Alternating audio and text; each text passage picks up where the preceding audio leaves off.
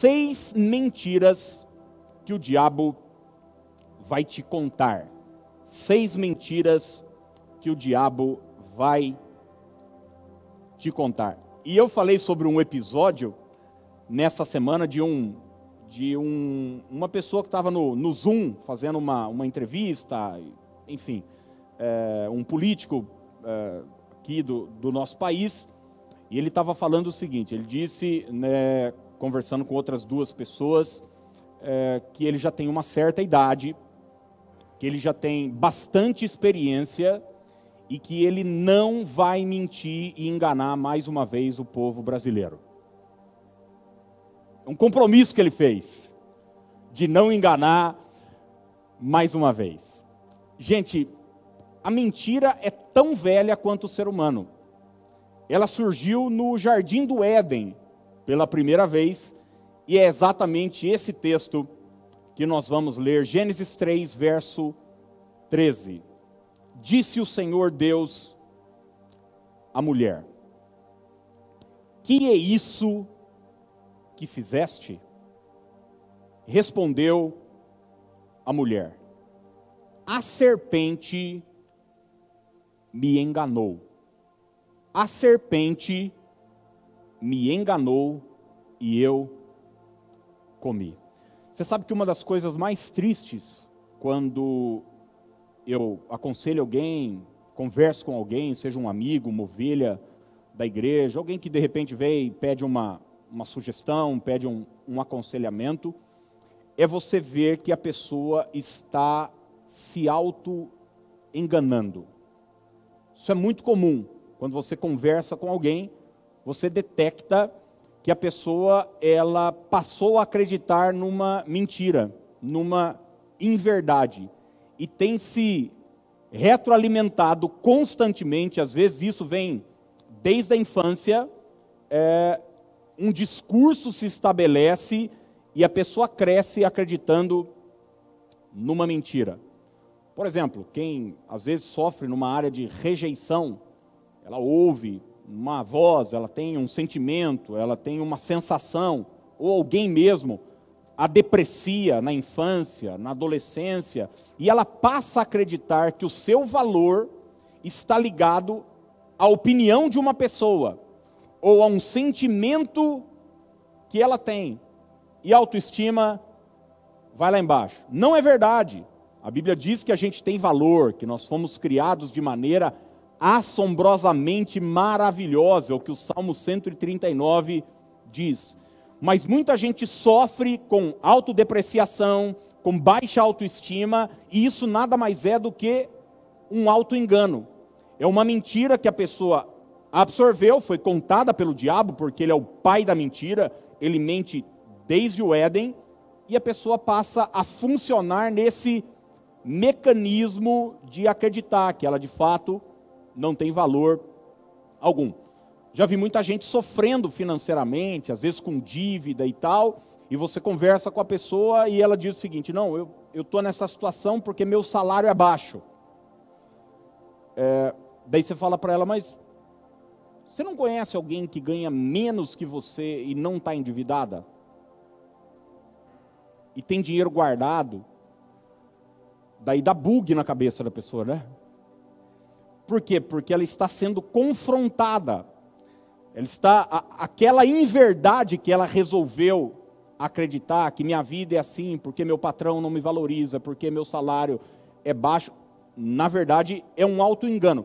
Isso, gente, serve para todas as áreas da nossa vida.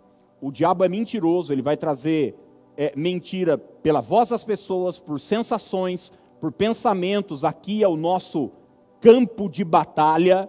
Tira da sua cabeça essa ideia de um bicho vermelho com tridente, rabo, é, querendo te pegar e tal. Quando a Bíblia fala sobre setas, sobre dardos inflamados do maligno, isso nada mais é do que pensamento, sofisma, sobre é, mentiras com aparência de verdade. Foi isso que ele usou com Eva, foi isso que ele tentou usar com Jesus ali em Mateus 4 no deserto, e até hoje esse mecanismo, é, essa arma de Satanás continua sendo usada contra a minha vida e contra a sua vida. E hoje pela manhã eu falei sobre três mentiras que o diabo vai nos contar. E eu vou passar rapidinho sobre elas e nós vamos entrar nas três últimas aqui, tá bom? Essas três eu me baseei em Tiago. Você vai ver que todas, todos os versículos que eu vou citar aqui têm a expressão é, não vos enganeis, ou en, não se engane, ou não engane a si mesmo. E a primeira mentira que o diabo nos conta é que o que você tem é exclusivamente por mérito pessoal. O que você tem é exclusivamente por mérito pessoal.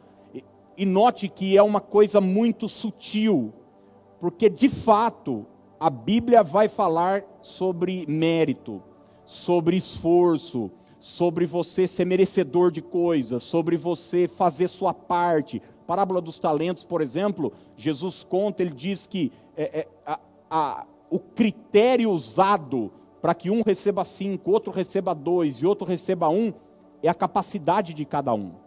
Mas Tiago diz o seguinte: não vos enganeis, Tiago 1, 16 e 17, meus amados irmãos, toda dádiva, toda boa dádiva e todo dom perfeito vem, vem do alto, vem do Pai das luzes. Então é o seguinte, eu me esforço, eu suo a camisa, eu trabalho, mas tudo graças à bondade e à misericórdia de Deus. Você tem um bom currículo, você tem talento, que legal, mas saiba que quem deu o talento para você foi o Senhor. Você tem um bom trabalho, que legal, saiba que quem abriu as portas para você foi Deus. Toda boa dádiva e todo dom perfeito vem do alto. Para o cristão, a abordagem é outra sempre. As coisas que eu conquisto, as coisas que você conquista, não é porque nós merecemos, mas é porque o Senhor olhou para nós e nos abençoou. Foi o que Gabriel falou para Maria: Maria, você achou graça diante de Deus. Quem entende e reconhece essa verdade na sua vida? A segunda mentira é que conhecimento bíblico é suficiente. Conhecimento bíblico é suficiente. Muitos cristãos, muitos religiosos se gabam dizendo conhecer a Escritura, mas eu quero dizer para você que o conhecimento é importante, mas não é suficiente. O conhecimento é só parte da jornada. Você não conhece para obter informação, você conhece para pegar informação e praticar. Olha o que Tiago 1:22 diz: Tornai-vos, pois, praticantes da palavra e não somente ouvintes, enganando-vos a vós mesmos. É um engano eu ter a informação, eu ter o conhecimento e não colocá-lo em prática. Não resolve nada, é auto-engano. Eu sentar num banco de igreja semanalmente, ouvir uma mensagem e sair falando: Poxa, que legal. Não, isso aí é, você participou de uma palestra, é, não vale de nada mas se você pega esse conhecimento e aplica na sua vida, se houve uma mensagem sobre perdão, se houve uma mensagem sobre fidelidade, se houve uma mensagem sobre perseverança, se houve uma mensagem sobre vigilância, daí você pega essa mensagem e fala: Eu vou colocar em prática na minha vida. Aí acabou. Faz toda a diferença. E a terceira mentira que o diabo nos conta, te conta, é separe sua fala da sua fé. O diabo ele vai querer dissociar é, a nossa fé do nosso discurso. Então, eu disse hoje de manhã, muita gente, o coração é de Jesus, mas a boca é de Satanás. Infelizmente, só reclama, só murmura, só pragueja. É, o coração diz que crê, mas a boca fala de incredulidade. É, o coração diz que crê na palavra, mas a boca está sempre dizendo que as coisas não são possíveis e tal. Não. Existe um, um cuidado que nós devemos ter, alinhar a nossa fé com a nossa, com a nossa boca, com o nosso discurso. Tiago 1,26 diz: se alguém considera ser religioso e não refreia a sua língua, engana-se a si mesmo. Então, cuidado com as suas palavras. Né? Jesus diz, é, perdão, o Novo Testamento vai dizer: se com tua boca confessardes e com teu coração creres. Você confessa e o coração crer. Essas duas coisas precisam andar juntas. Jesus disse: se você disser a esse monte e não duvidar e crer que vai acontecer, então eu falo, eu digo ao monte e eu creio com o coração.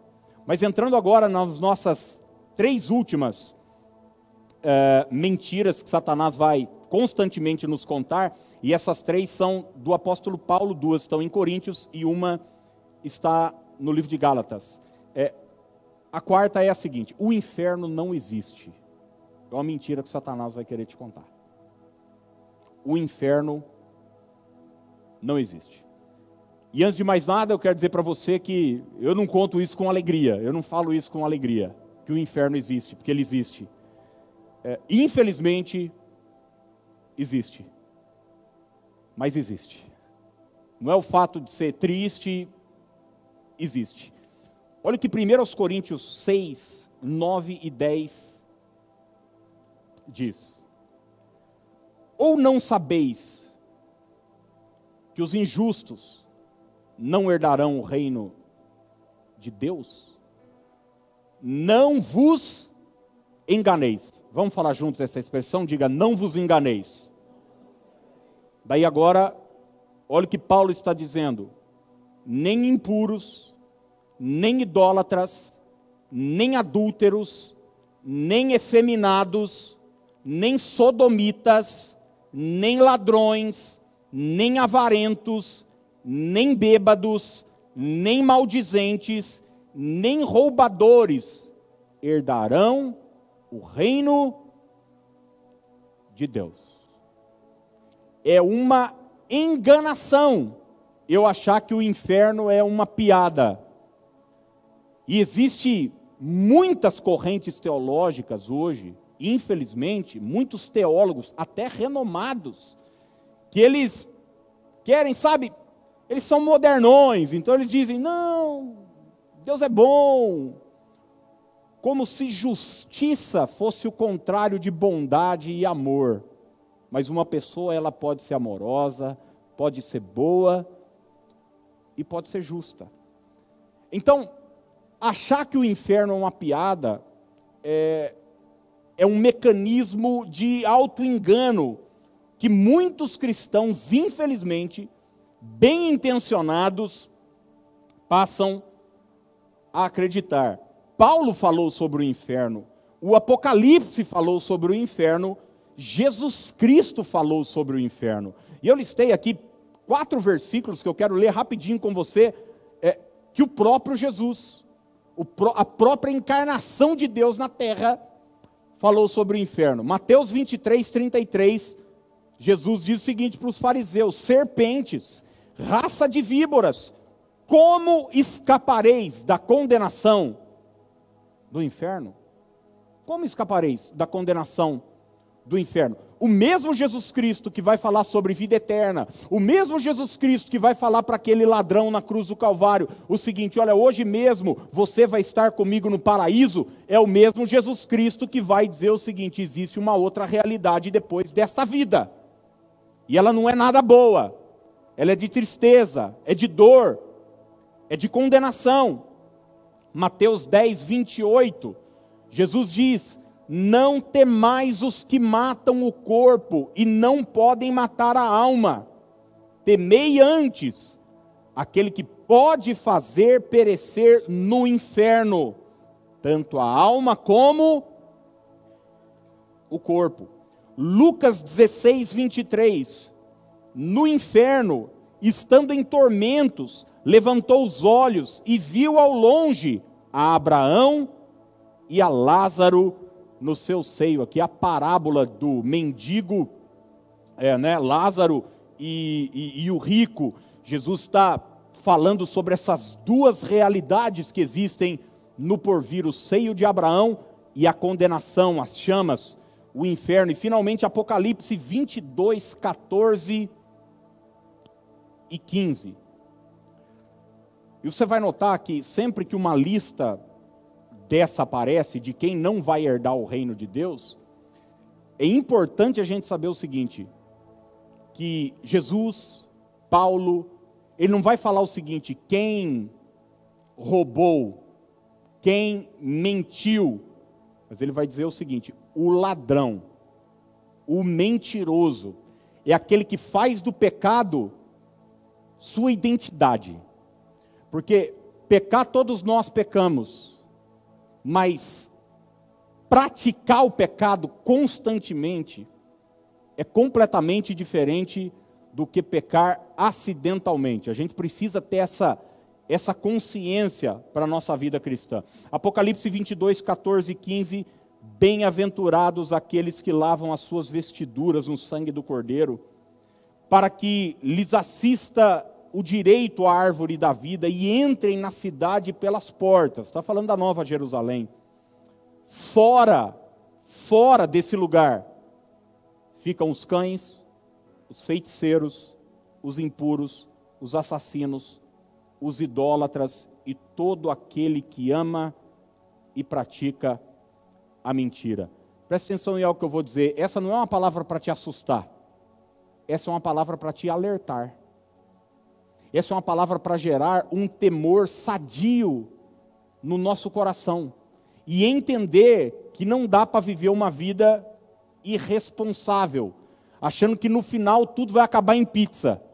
Sempre que começa uma CPI, uma investigação e tal, alguma coisa lá em Brasília ou em que esfera for, a gente sempre fica, a imprensa fica em cima. Será que não vai ter um acordão? Será que não vai acabar tudo tudo em pizza? E muita gente acha que com Deus vai ser a mesma coisa. Não. A Bíblia diz que o Senhor é um justo juiz. E eu quero abrir um parênteses aqui, gente, porque existe algo importante, principalmente nos nossos dias. Porque essa mentalidade que acabou tomou, tomando conta de todos nós, da nossa sociedade, isso em alguns países é até muito mais forte do que aqui no Brasil, que é o politicamente correto. Esse cuidado de não ofender o outro. E eu entendo eu entendo, eu entendo parte disso. Eu entendo, porque ninguém tem que sair ofendendo as pessoas por causa de suas escolhas, seu jeito, sua etnia, sua nacionalidade, ou um, um defeito, uma debilidade, deficiência física, sei lá. Eu entendo isso, tem seu lugar, mas eu acredito que nós passamos um pouco da linha. E muitas vezes com a preocupação de não ofender o outro, de não chatear o outro, sabe o que a gente faz? A gente mente para o outro. E muitas igrejas têm caído nesse engodo, na, na preocupação de não ofender seus membros, de não entristecer, de ficar de bem com o mundo. Ele diz: não, é tranquilo, é tranquilo, tudo, tudo é certo, é, é, não, não, tem pecado, o pecado é uma coisa é, é, normal, natural, é nossa. Não. O pecado continua sendo pecado e o salário dele é a morte e é a condenação. Jesus Cristo morreu na cruz do Calvário para nos absolver, para nos perdoar. Quando nós aceitamos essa verdade, somos justificados, restaurados e prontos para viver uma vida em santidade ao lado do Senhor. O inferno existe, é real. E Deus não te quer lá. Portanto, a palavra que eu tenho para você hoje é essa: aceite a Cristo, ande em novidade de vida e não brinque com o pecado. Não brinque. A Bíblia diz: sem a santificação, ninguém verá o Senhor. Sem a santificação, ninguém verá o Senhor. Alguém pode dizer: Poxa, pastor, graças a Deus eu, eu venho na igreja, eu tal. Lembre-se da parábola das dez virgens. As dez eram noivas. As dez estavam aguardando a chegada do noivo. Mas a falta de vigilância de cinco delas, que foram imprudentes, as deixaram de fora das bodas do cordeiro. E quando elas precisaram de azeite para a vasilha, elas foram pedir para cinco virgens prudentes. Vocês se lembram que as cinco falaram para elas? Não. Não. Não dá. Você é responsável por vigiar. Você é responsável por sua santificação. Aceitou a Cristo? Amém. foi perdoado, não existe mais condenação, mas agora ande em novidade de vida. Você pode dizer amém por isso? Quinta mentira que o diabo vai querer te contar. Todo relacionamento é positivo. Todo relacionamento é positivo. Você já viu gente que tem o espírito de Roberto Carlos? Eu quero ter um milhão de amigos? Não, todo mundo é bom. No fim, todo mundo. Olha o que 1 Coríntios 15, 33 diz. Não se deixem, o quê? Não se deixem enganar. Cara, não acredita nessa mentira. Paulo continua: as más companhias corrompem os bons costumes. As más companhias corrompem os bons costumes. Eu trago uma novidade para alguns aqui. Principalmente você que é meio poliana. Tem uns crentes que é meio poliana, né? Ah, vive assim, ai, não, todo mundo é bom, todo mundo é maravilhoso, todo mundo. Eu, eu já falei para gente aqui, e, e eu, e eu não estou brincando, não. Quando você sai do seu lugar, vem na oração, aqui na frente, ou você está na igreja, cuida da sua bolsa. Eu não estou falando mentira, não, gente. Eu já fui roubado em aniversário onde estava só amigo meu e família minha. Levaram meu dinheiro. Até hoje eu não sei quem foi. Você não estava nesse aniversário, não. Você não estava. Leva. Deixa eu contar um segredo para você. Só fica entre nós. Tem gente que não presta. Você sabia disso não? E às vezes parece que presta, mas não presta. Tem gente que não vale nada. E infelizmente tem gente dentro da igreja que não presta. A gente não sabe quem é, quem pode ser, quem não sei o quê. Jesus disse que o joio, ele cresce o quê? Ele cresce junto com o trigo. E Paulo dá esse alerta: cuidado, cara. Não se engane.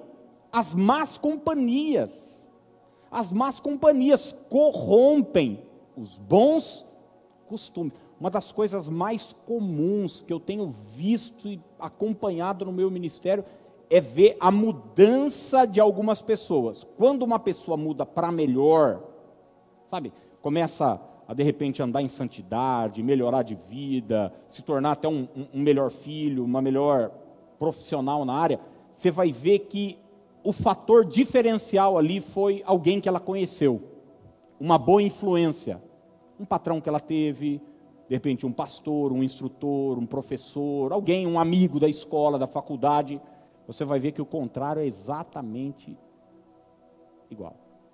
Quando uma pessoa, sabe, é uma boa pessoa, tem valor, aí de repente muda de escola, ou muda de vizinhança, ou conhece um, um amigo, aqueles amigos, tal. Ah, já vi gente falando, pastor, minha mulher depois que ela começou a ir numa, em tal lugar, a cabeça virou. E o contrário também. Meu marido, depois que começou a andar com uns, as más companhias corrompem os bons costumes. E se relacionar com gente ruim vai fazer mal para você. Os antigos falavam isso, né, gente? Ande com gente melhor. Ande com gente melhor que você. Ande com gente que vai te colocar para cima. Você vai ver, por exemplo, a história de Ló, que é uma história triste, principalmente como a história dele termina. Você se lembra que as filhas de Ló planejaram no final? Elas estavam, eles estavam morando numa, num monte, numa caverna, e Ló já era velho, e a mais velha chega para irmã mais nova e fala o seguinte: Olha, nosso pai está velho, não tem homem aqui nessa região, nós vamos ficar sem descendência, vamos fazer o seguinte: vamos dar um porre no velho e eu me deito com ele essa noite, e amanhã a gente dá um outro porre nele e você se deita com ele. E a Bíblia diz que isso aconteceu sem Ló perceber. A filha mais velha se deitou com ele um dia e a filha mais nova se deitou com ele no outro dia. As duas engravidaram do próprio pai. A pergunta que eu faço para você é o seguinte: onde é que esse povo morava antes disso acontecer? Com quem que eles aprenderam isso? Você vai ler o relato bíblico. Ló levou sua família a morar aonde, gente? Em Sodoma e Gomorra. As más companhias corrompem os bons costumes. Você precisa dizer não para algumas pessoas. Você precisa dizer não para algumas amizades. Você precisa dizer não para alguns grupos de WhatsApp. Você precisa dizer não para algumas rodas. Não faz bem para você, não faz bem para a sua vida espiritual, não faz bem para você como cristão, para a sua santidade. Mas o diabo vai querer que você acredite que é tranquilo, está tudo certo, todo mundo é bom, todo mundo é bom. Sexta e última mentira. O diabo vai querer que a gente acredite, você acredite. O que você faz não tem consequência. O que você faz não tem consequência. Gálatas 6, verso 7. Mais uma vez, palavras do apóstolo Paulo também, e a expressão que ele começa é: Não vos enganeis. Vamos mais uma vez falar juntos? Diga: não vos enganeis. De Deus não se zomba, pois aquilo que o homem semear, isso também se fará. Não se engane, não acredite nessa mentira que você pode ir tendo atitudes más e que nada vai acontecer para você. Não. Nossas atitudes trazem consequências. Nossas ações são como sementes que nós plantamos. E isso, gente, tanto para o positivo quanto para o negativo. Quando você planta boas sementes, existe uma garantia: você colherá coisas boas. Agora, quando você tem uma má atitude, quando a sua semeadura é ruim, a sua colheita será ruim também. E como eu gosto sempre de avisar, gente, esse versículo não é uma ameaça, não. Esse versículo é um presta atenção para a gente. É um sinal de alerta. Eu já contei aqui que teve um ano que eu escrevi no final do ano, numa das minhas redes sociais, é, eu declaro que nesse próximo ano você vai colher tudo aquilo que tem plantado. É um princípio bíblico, princípio da semeadura. Um monte de gente falou amém, pastor, glória a Deus, que benção, eu tomo posse dessa verdade. E eu tinha um amigo que escreveu um texto enorme assim, dizendo: Eu acho um absurdo o senhor, como pastor, ficar ameaçando as pessoas e tal. Eu li, eu confesso que eu fiquei preocupado com esse meu amigo. Eu falei, que, que esse cara está plantando, cara? Porque só fica mal com esse versículo quem está plantando uma semente ruim. Quem está andando errado, quem está tendo uma atitude errada. Mas quem está plantando boas sementes, fica em paz. Sabendo que Deus é fiel para lhe dar uma colheita extraordinária. Gente, não se engane, o que você fizer vai acabar voltando para você. Você se lembra da semeadura de José? José sempre plantou fidelidade, honra, verdade. Você vai ver a final da história de José, isso tudo voltou para ele como bênção, como honra, como prosperidade.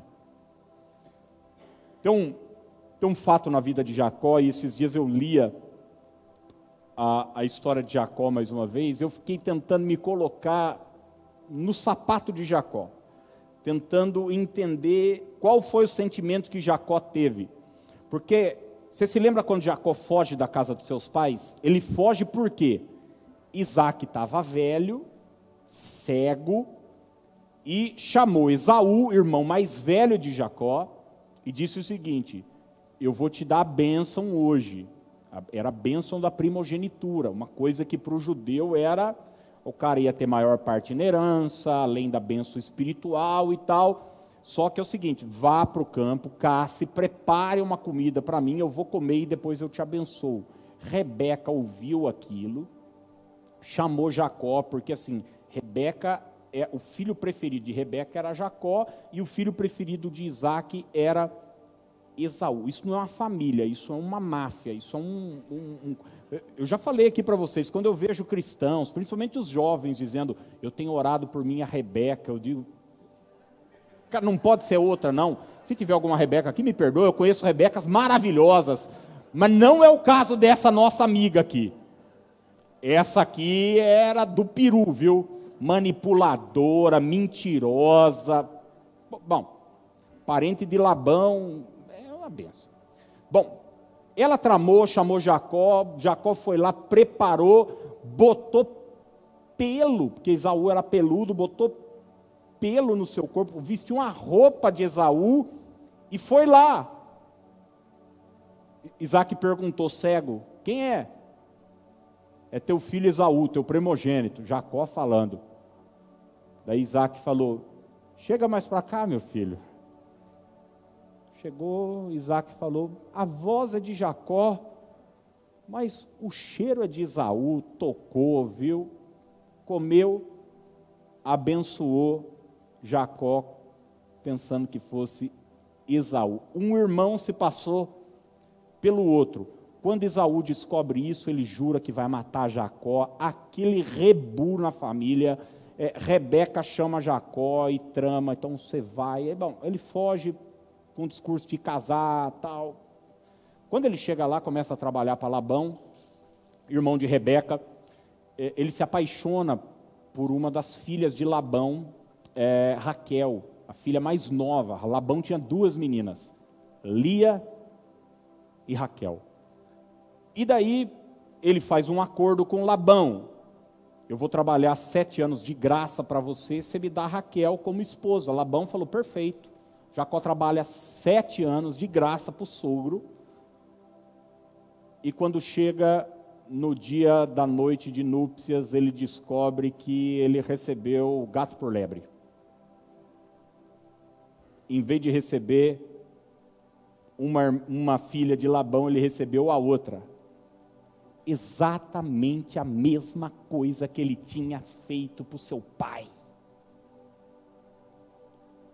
Aquilo que a gente faz, cara, acaba voltando.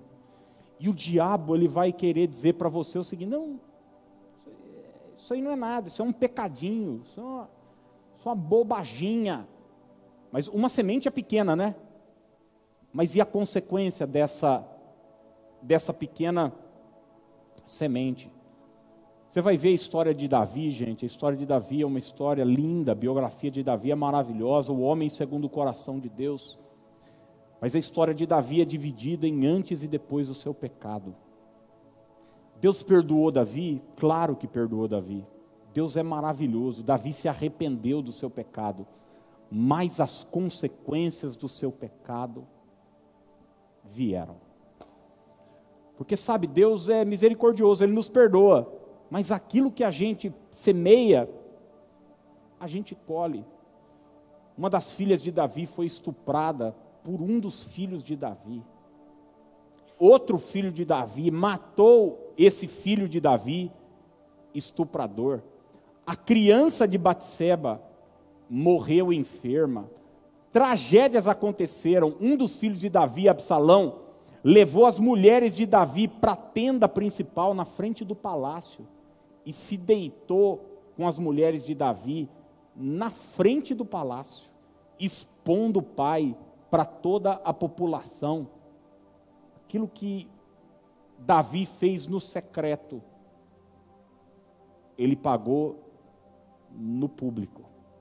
Então, achar que nossas atitudes não, não vai ter consequência é uma bobagem da nossa jornada. Entenda uma coisa em nome de Jesus: o Senhor te libertou do pecado e não para o pecado. Eu vou repetir. Jesus te libertou do pecado e não para o pecado.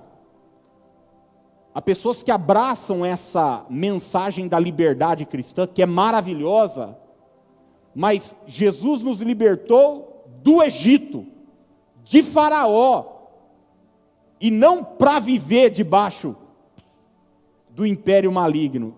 Então guarde isso. Ande em santidade, cuidado com as suas escolhas, todas elas terão consequências. Sabe, tem filme que a gente vai assistir, seja honesto, que você começa a assistir o filme, você já sabe o final, não sabe não? Falei, isso aí só trocou de atriz, de cara, o enredo é o mesmo. E às vezes a vida de algumas pessoas é assim, é como um filme. Você começa a ver, a pessoa planta desonestidade, mentira, falsidade, inverdade. É, fala, cara, eu já vi esse filme isso aqui não termina, isso aqui não termina bem.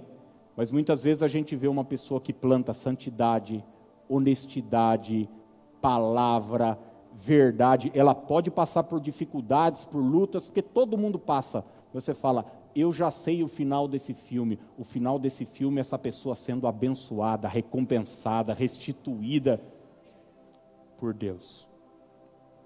Eclesiastes 11, 9, é, traz uma, uma verdade linda, porque o, o, livro de Eclesiastes, Salomão, eu não sei se você sabe, mas Salomão pensa num bom vivan.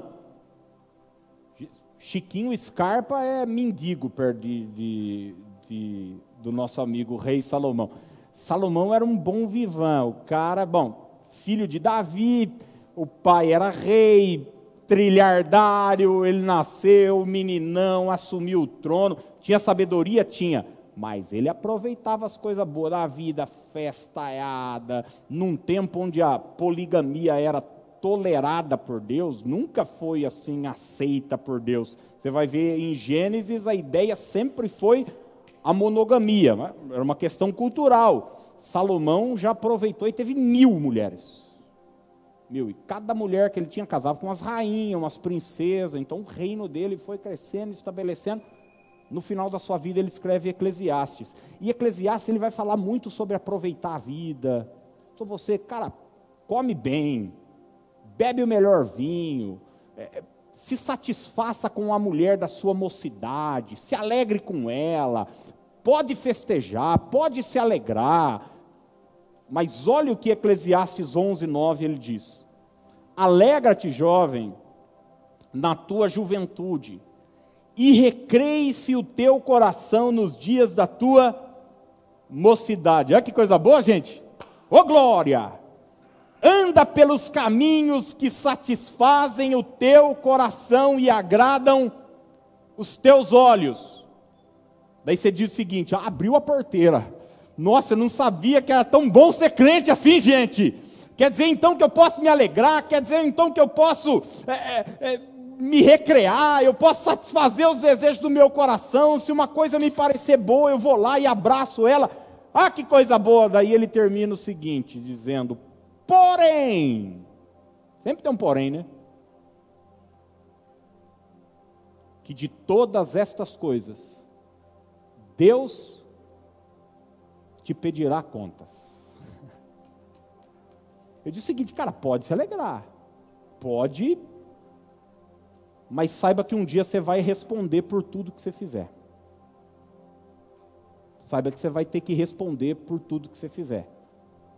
Lá no capítulo posterior, que é o último capítulo 12, ele vai dizer: ó, assuma é a seguinte: teme a Deus e guarda os seus mandamentos, porque um dia você vai ter que prestar conta das sementes que você plantou. E é isso que Paulo está querendo deixar claro: de Deus ninguém pode zombar, de Deus ninguém pode escarnecer aquilo que o homem semear, isso também se fará.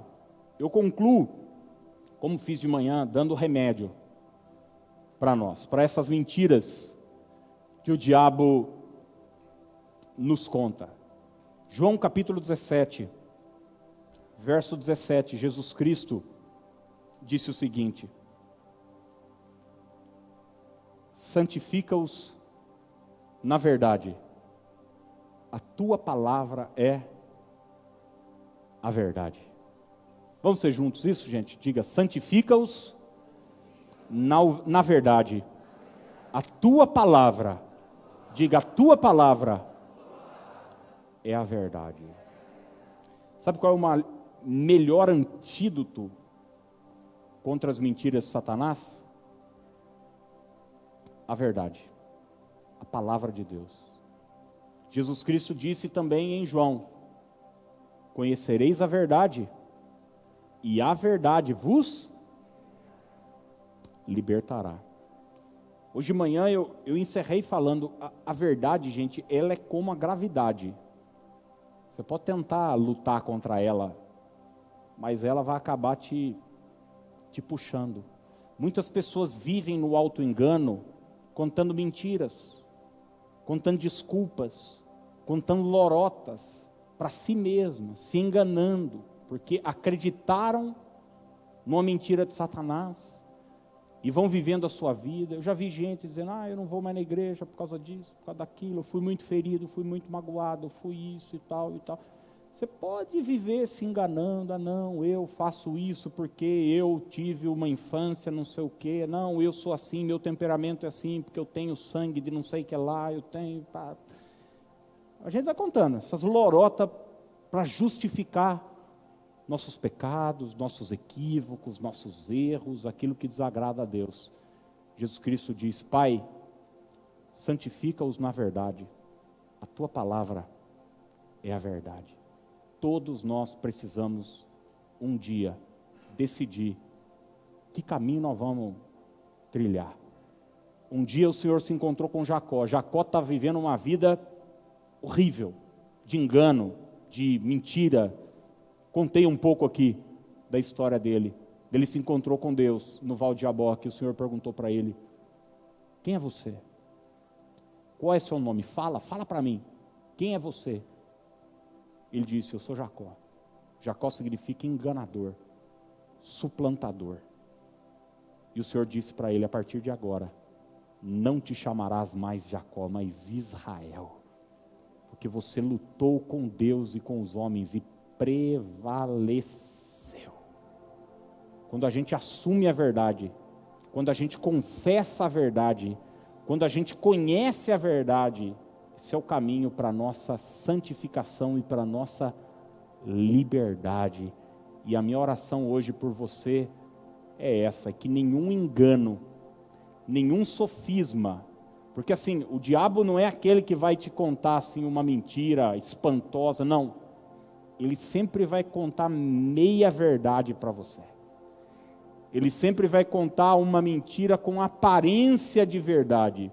E às vezes não se engane, ele vai usar a própria escritura para querer te confundir, para querer te enganar. Lembra-se que ele disse para Jesus? Para Jesus se suicidar, pular do pináculo do templo, porque tinha garantia do Salmo 91: os anjos vão te segurar. Eu conheço gente que vive uma vida financeira desregrada, acreditando o Senhor é o meu pastor e nada me faltará. Então a pessoa não faz conta. Só que daí, lá na frente, ela pega um versículo, se agarra naquilo, tira fora do contexto, tira fora de todo. Então o diabo ele vai usar de artimanhas. Você precisa estar firmado na verdade, na palavra da verdade ela que vai trazer santidade e libertação para a sua vida. Amém, queridos?